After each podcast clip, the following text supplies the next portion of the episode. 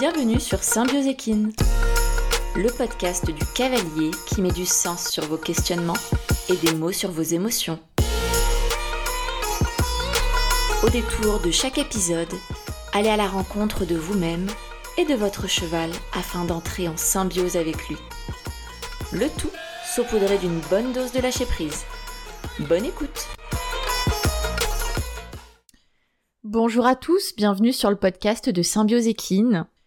J'ai écrit ce podcast et d'ailleurs euh, celui euh, qui suit également, euh, les scripts de décembre, en étant, j'avoue, peu inspiré. Alors, autant d'habitude, vraiment j'écris mes podcasts, enfin j'écris mes scripts en ayant un point de départ, en sachant où je veux vous emmener, et mes épisodes sont quand même plutôt structurés, construits. Autant là, franchement, hier c'était difficile. J'ai eu du mal à poser ma pensée, à avoir une suite logique.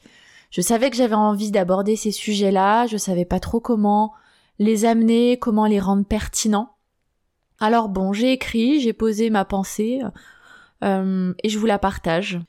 Voilà, j'ai pas d'objectif particulier, euh, hormis le fait que ce sujet là aujourd'hui pour moi me tient vraiment à cœur. Ça fait longtemps qu'il est dans mon bloc-notes et que je veux l'aborder et que donc je l'aborde tout simplement et je vous invite à en faire ce que vous avez envie d'en faire.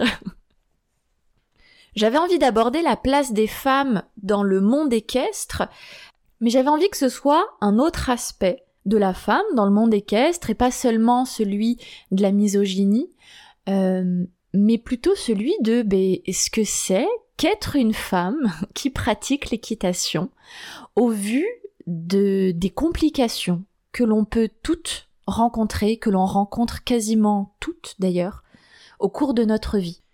Un petit euh, sujet d'introduction quand même, voilà, bon, l'équitation, c'est le premier sport féminin. C'est plus de 80% de femmes licenciées en club, hein, et également en compétition. C'est plus de 60% des salariés, et plus de 55% sont des dirigeantes de pensions équestres, donc c'est énorme. Mais vous vous en doutez, bon, quand les responsabilités arrivent, les chiffres diminuent et ainsi les femmes ne sont plus que 35% dans la compétition de haut niveau et 17 à représenter les femmes dans le top 100 mondial. Pourquoi? Donc oui, la société est patriarcale, ça on l'a dit et on le sait, et je sais que vous êtes une majorité de femmes, euh, de jeunes femmes ou même de filles euh, dans le sens plus jeune encore, à m'écouter ou à me suivre sur mes réseaux. Donc oui, la société patriarcale dans laquelle on évolue suffit en vrai à elle seule à expliquer de telles disparités, mais je pense qu'il y a aussi d'autres choses euh, qui euh, peuvent expliquer que c'est difficile quand on est une femme d'atteindre des postes à responsabilité, d'avoir une pratique de l'équitation à un niveau quand même très athlétique, pour euh, bah, monter dans la compétition par exemple, euh, entretenir ses chevaux, etc. Et ce sont des difficultés que l'on soit une femme de cheval aussi connue que Pénélope le Prévost ou une inconnue du fin fond de sa douce campagne. J'ai pas de solution miracle, hein, du coup c'est ce que je vous disais tout à l'heure, je, je n'ai pas vraiment de point final où vous emmener, et donc pas de solution ou de piste de solution comme je peux vous l'apporter dans d'autres épisodes, mais je souhaite briser en fait des tabous dont finalement, même entre nous, on parle si peu. Et vous donner la parole en commentaire ou en DM, en réaction sur les réseaux, sur ces difficultés que nous rencontrons toutes au cours de notre vie de femme de cheval. En me baladant un petit peu sur internet à la recherche de, de sujets, d'inspiration, je suis tombée sur ça. Alors, s'il y a des historiennes ou des passionnés d'histoire qui m'écoutent, euh, j'aimerais vraiment avoir votre retour là-dessus, si est-ce que c'est véridique ou pas? Mais je tombe sur ça, sur le fait que monter à cheval à califourchon était autrefois interdit aux femmes, entre autres, parce que, disait-on, ça les rendait stériles. Donc c'est une croyance qui arrangeait clairement les hommes, hein. mais ça m'évoque malgré tout la difficulté pour une femme ou une jeune fille euh, parfois même pour euh, une enfant, hein, quand on a des, jeunes enfants qui ont leur menstru qui arrive très tôt, eh bien, à monter à cheval en période de règles. Évidemment, nous n'avons pas toutes le même niveau de souffrance durant la période de règles, on en souffre tout à un moment donné et je pense même que une grande majorité de femmes, en fait, ne se rend pas compte de la douleur qu'elle vit. C'est-à-dire qu'il y a une telle habituation, une telle, une telle habituation. Alors, on ne s'habitue pas à la douleur, me disait ma gynéco justement la dernière fois. Mais je pense qu'on s'est forcé à ignorer aussi cette douleur-là, à la banaliser, c'est-à-dire que bon bah elle est là, j'ai mal, mais je dois quand même faire des choses, me lever, aller bosser, préparer euh, la bouffe de mon cheval, etc. Et c'est pas une souffrance qui est là de manière ponctuelle, c'est une souffrance qui dure des années, qui se répète chaque mois. Alors allez expliquer à votre coach qu'aujourd'hui, bah, euh, vous pouvez pas monter ou réaliser tel effort parce que vous avez vos règles et qu'il faudrait adapter la séance. Personne ne le fait. Parce qu'on a honte, parce que le coach, que ce soit un homme ou une femme, n'est pas forcément euh, disposé à adapter en partie la séance pour, ouvrir les guillemets, juste tes règles. Et voilà, hormis quelques rares exceptions, du coup, mais personne en fait le fait. Du coup, on a le choix entre mettre un tampon, se taire et souffrir. Parce que si des garçons m'écoutent, monter à cheval avec un tampon, ça peut faire extrêmement mal. On peut aussi mettre une serviette ou maintenant, quand même grande révolution, la culotte de règle et surveiller toutes les cinq minutes qu'il n'y a pas une fuite, prier pour pas tacher sa selle en cuir. Enfin, moi ça fait partie de mes grandes angoisses, ça. Tacher ma selle euh, que j'aime d'amour euh, mais ce serait un grand drame si c'était le cas, donc je sais que ça m'obsède particulièrement. Ou tout simplement ne pas monter. Les règles, c'est aussi une carence en fer, donc c'est de la fatigue. C'est des douleurs, c'est un chamboulement hormonal et émotionnel, et c'est pas juste une petite contrariété passagère qui suffit d'oublier pour plus avoir mal. C'est des douleurs qui peuvent être parfois très intenses, qui peuvent être aiguës, qui peuvent être sourdes, et qui joue sur notre humeur, sur nos performances, sur nos animaux aussi. Il y a une véritable interaction hein, hormonale en fait entre nous et nos animaux et qui mériterait donc pour moi d'être pleinement prise en compte et dans notre pratique au quotidien en tant que euh, voilà propriétaire, c'est-à-dire qu'on gère nous-mêmes le rythme de travail de notre cheval, mais aussi quand on est euh, quand on prend des cours par exemple. Je trouverais ça vraiment révolutionnaire d'avoir la possibilité d'avoir un cours adapté, un cheval un peu plus facile, euh, parce que bah là ouais, aujourd'hui j'ai mes règles et donc euh, je peux pas faire exactement ce que les autres font. Ça demande au coach par contre de s'adapter et ça se fait aussi dans l'enseignement euh, général on va dire, hein. c'est-à-dire que bah euh, un enfant qui a une dysplasie, alors pas du tout dysplasie, je suis obsédée par ça en ce moment parce qu'on a cru que mon chien avait une dysplasie, mais ce n'est pas le cas. Donc, un enfant qui a une dyslexie, on va adapter son travail, par exemple. Ça fait partie du job de l'enseignant. Voilà, je trouverais ça, je trouverais ça intéressant. Je trouverais ça aussi très intéressant que, par exemple, les médecins généralistes puissent faire un arrêt maladie qui soit recevable par le, le centre équestre et que du coup on ait la possibilité de rattraper son cours. Alors, il y a plein de, il y a plein de centres qui sont hyper cool et en vrai, t'es malade, tu rates ton cours, tu le rattrapes la fois prochaine. Mais il y en a d'autres qui sont un peu plus rigides et un arrêt maladie est demandé. Et ben, par exemple, ce serait intéressant que ça rentre en compte. Enfin bon, voilà, c'est des petites idées. Pour moi, quand même, équitation et règles ne font pas forcément bon ménage et j'aimerais beaucoup avoir vos avis en commentaire. Comment est-ce que vous vivez ces périodes? Qu'est-ce que vous mettez en place? Pour vivre ces quelques jours euh, où c'est difficile de gérer les deux. Et quand ces douleurs féminines prennent encore plus de place, qu'un diagnostic d'endométriose, voire d'adénomiose, de SOPK est posé, ou je pense encore à un fibrome par exemple qui serait détecté, et que des douleurs vulvaires ou pelviennes sont récurrentes même sans diagnostic de posé par exemple, eh bien la pratique de l'équitation, elle peut devenir encore plus contraignante, puisque tous les jours de toute l'année peuvent être concernés par ces douleurs-là. Et alors ça, on en parle vraiment encore moins. Déjà parce que on en parle euh, quoi euh, la, Le comité d'études sur l'endométriose a été créé en 2022. Donc je pense que d'ici à ce que ça arrive dans le monde du cheval, euh, peut, on peut mettre au monde quelques enfants qui mettront eux-mêmes aussi des enfants, mais C'est important d'en parler parce que ça concerne beaucoup de femmes. Et si vous qui m'écoutez êtes concernés, faites-le savoir. Je, je trouve que c'est tellement important et c'est aussi réparateur. Enfin, moi, en tout cas, ça me fait cet effet, ça me fait cet effet-là de lire, d'entendre que, ah bah, toi aussi, tu vis ça. Donc, je suis pas toute seule, en fait, à galérer et à souffrir. Et, euh, et ça, juste ça, ça fait du bien. Donc, si vous vous reconnaissez, partagez parce que ça peut parler à d'autres personnes qui écoutent ce podcast ou qui sont à traîner sur mes réseaux et à laisser des petits commentaires. Un simple témoignage fait beaucoup de bien. Donc, c'est vraiment en écrivant mon script de podcast, hein, dans les grandes lignes, que je, en fait, je fais défiler toutes ces années de ma vie où j'ai pris sur moi parce que j'ai cours. Ou parce que je dois aller nourrir mon cheval. Comme si j'étais pas malade, en fait, que j'avais juste mes règles. Ou que j'étais juste fatiguée. Et donc je le reprécise au cas où c'est pas encore euh, compris. Euh, on est très fatigué.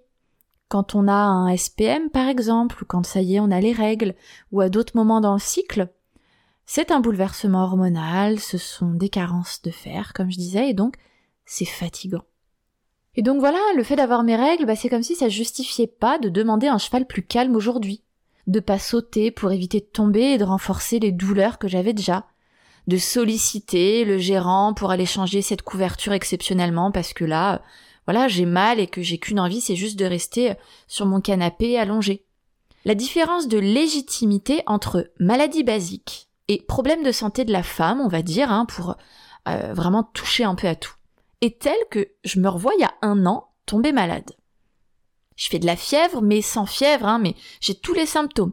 J'ai des courbatures, j'ai froid, j'ai mal à la tête, mais voilà, il n'y a pas de fièvre qui sort, on va dire. Je suis couchée, j'ai la nausée, bref, je pense à une bonne grippe. Comme je suis malade, je ne vais pas au cheval. Ça me paraît... Alors ça me frustre, mais ça me paraît logique, donc j'accède plus facilement au fait de rester couché le temps de guérir. Et puis le temps passe, et puis je tombe malade plusieurs fois de cette même façon, donc voilà. Pareil, je prends un peu de temps pour moi, ça s'arrête là. Et puis un jour, après sept ans d'errance médicale, le diagnostic d'endométriose tombe enfin. Donc on était en février 2023. Et je comprends alors que ces états grippaux furtifs, c'était en fait des crises d'endométriose. Et tout naturellement, malgré les crises, c'est-à-dire que je ne m'en rends même pas compte, malgré les crises qui reviennent, je ne prends plus ces deux jours de repos et je vais quand même m'occuper de Jupiter. Ou je n'annule pas le cours que j'avais prévu et qui tombe quand même ce jour-là. Même symptômes, même douleur, et pourtant un regard complètement différent qui est porté sur ce que je vis. Alors, peut-être est-ce parce que ces maladies basiques, elles sont passagères, donc on s'autorise un peu plus à prendre soin de soi, parce que ça va pas durer, Tandis que dans une maladie chronique, ou dans le fait d'avoir ses règles, a priori ça va pas s'arrêter demain. Donc va bien falloir prendre sur soi, euh, et du coup bah on s'écoute moins. En tout cas dans mon cas, je pense que c'est ce qui s'est mis en place. De nouveau, pour moi la pratique de l'équitation et ou la responsabilité d'avoir un cheval, dans ce cadre-là, j'ai parlé d'endométriose, mais encore une fois, pour moi, ça peut toucher à toutes les autres maladies de la femme eh bien ça relève du véritable défi. Et ça demande vraiment d'être bien entouré pour pouvoir combiner les deux, maladie et équitation. La maternité, qu'elle soit voulue ou non, prévue ou non, bouleverse la vie d'une cavalière. Parce que ça va nous demander de mettre sur pause la passion, notre passion, hein, ce qui nous fait vibrer depuis, pour beaucoup, depuis l'enfance, pendant de nombreux mois. L'accouchement en lui-même, ça laisse, c'est une, copine qui m'a dit ça la semaine dernière, je le savais pas du tout, mais que l'accouchement, en fait, laisse une plaie de 20 cm dans le ventre de la femme. C'est pas rien, une plaie de 20 cm, et elle a raison quand elle insistait sur ça. Si c'était une plaie extérieure, qu'elle était visible et qu'on la voyait, ça justifierait probablement plusieurs semaines, voire mois d'arrêt. Là, faut quand même reprendre le travail, s'occuper du gosse, se remettre en activité très rapidement, quoi. Et ça, c'est sans compter si l'accouchement a été compliqué. Il peut y avoir des séquelles physiques hein, liées vraiment directement à l'accouchement qui vont avoir des conséquences durables sur le corps de la femme. Et du fait que notre région pelvienne est en contact de la selle et que euh, il peut y avoir des chocs, eh bien ce sont des douleurs répétées que certaines femmes peuvent vivre au quotidien. Ces douleurs-là, elles sont un réel frein à la progression, que ce soit par plaisir, par pure pratique de loisir, ou que ce soit dans un but de progresser et de monter en niveau et en compétition. De nouveau, hein, on voit que la pratique même de l'équitation, au niveau sportif j'entends, elle peut, elle aurait intérêt à être pensée au regard du corps changeant de la cavalière. Et pas que du corps qui change, parce que devenir mère, c'est aussi avoir une autre responsabilité, celle de son enfant. Et que devient un enfant s'il arrive malheur à sa mère? C'est comme ça que sortir en CSO peut paraître soudainement bien plus dangereux, et envisager une balade accrue peut susciter beaucoup plus de réflexion. Je repense à Johanna, qui euh, détenait le compte Feeling et qui maintenant a son compte Pourquoi pas Johanna, qui propose des prestations de comportementaliste équin. Elle avait fait un post où elle disait que depuis qu'elle avait accouché de son premier enfant, eh bien, elle était beaucoup moins farouche. Elle osait beaucoup moins faire euh, de grands galops à pleine balle, euh, sans filet par exemple, ou sans licol. Elle faisait beaucoup plus attention, parce que maintenant, c'était plus juste je suis responsable de moi, et s'il m'arrive un problème, bon bah c'est mon problème. Mais s'il m'arrive un problème, ça devient aussi celui de mon enfant. C'est également toute une réorganisation à mettre en place pour s'occuper de son bébé. Et ce, sans avoir l'impression de délaisser son cheval. Parfois, pour ceux qui ont eu euh, leur cheval depuis tout jeune, justement, il peut y avoir cette idée que ben, c'est un peu mon premier bébé.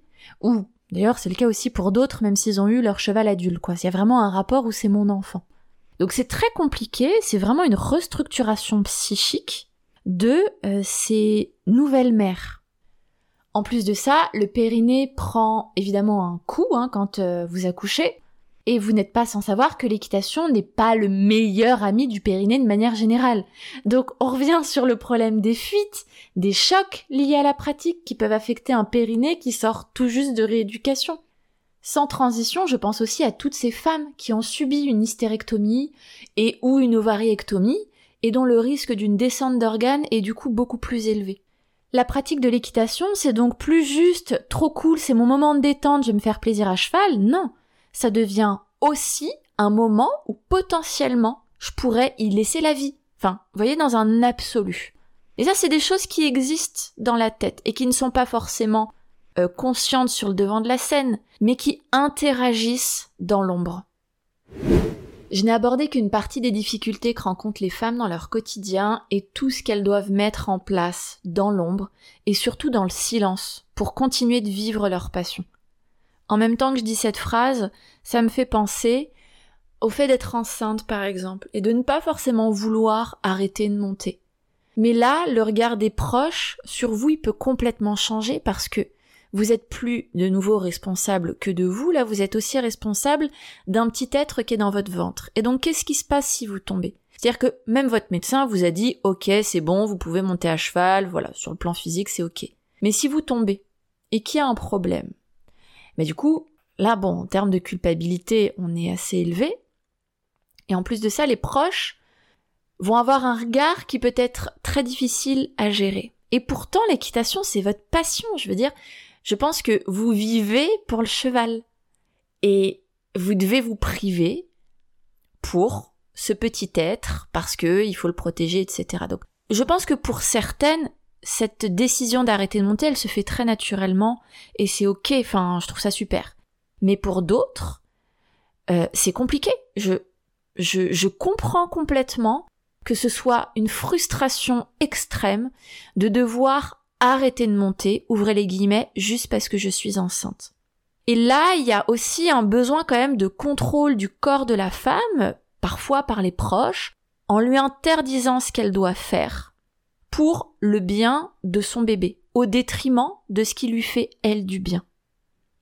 Bon, c'est un sujet qui est complexe évidemment, hein, mais c'est des questions qui existent, que vivent des millions j'abuse peut-être un peu. Je en vrai, je suis sûre, si, si je le mets à l'échelle mondiale, que vivent des millions de femmes et qui sont pas du tout abordées. Si je reboucle la fin de mon podcast pour euh, lui donner un point final tout de même et rattacher ça à mon introduction, eh bien, au vu de tout cela, les idées reçues sur la femme de cheval, trop douce pour dompter le viril étalon, vous et moi, chacune avec nos difficultés, sommes de véritables guerrières du quotidien. Les femmes sont éduquées à être plus sensibles depuis la nuit des temps, et elles ont appris à en tirer avantage avec les chevaux. Mais elles sont aussi éduquées à souffrir en silence. Ce qui pour moi en fait d'excellentes athlètes. Alors vraiment non, je comprends pas. Ce qui justifie encore qu'en 2023, les femmes soient si peu considérées dans ce milieu dans lequel pourtant elles excellent sur tous les points. Faites-moi parvenir les défis que vous rencontrez en tant que femme dans le milieu équestre et tout ce que vous avez dû mettre en place pour conserver cette passion dans votre vie, malgré vos difficultés de bonne femme. Merci d'avoir écouté cet épisode jusqu'au bout. Si vous l'avez apprécié et que vous souhaitez soutenir le podcast de manière complètement gratuite, n'hésitez pas à le partager à un ami, à vous abonner et à laisser un commentaire sur Apple Podcast ou Spotify. À très vite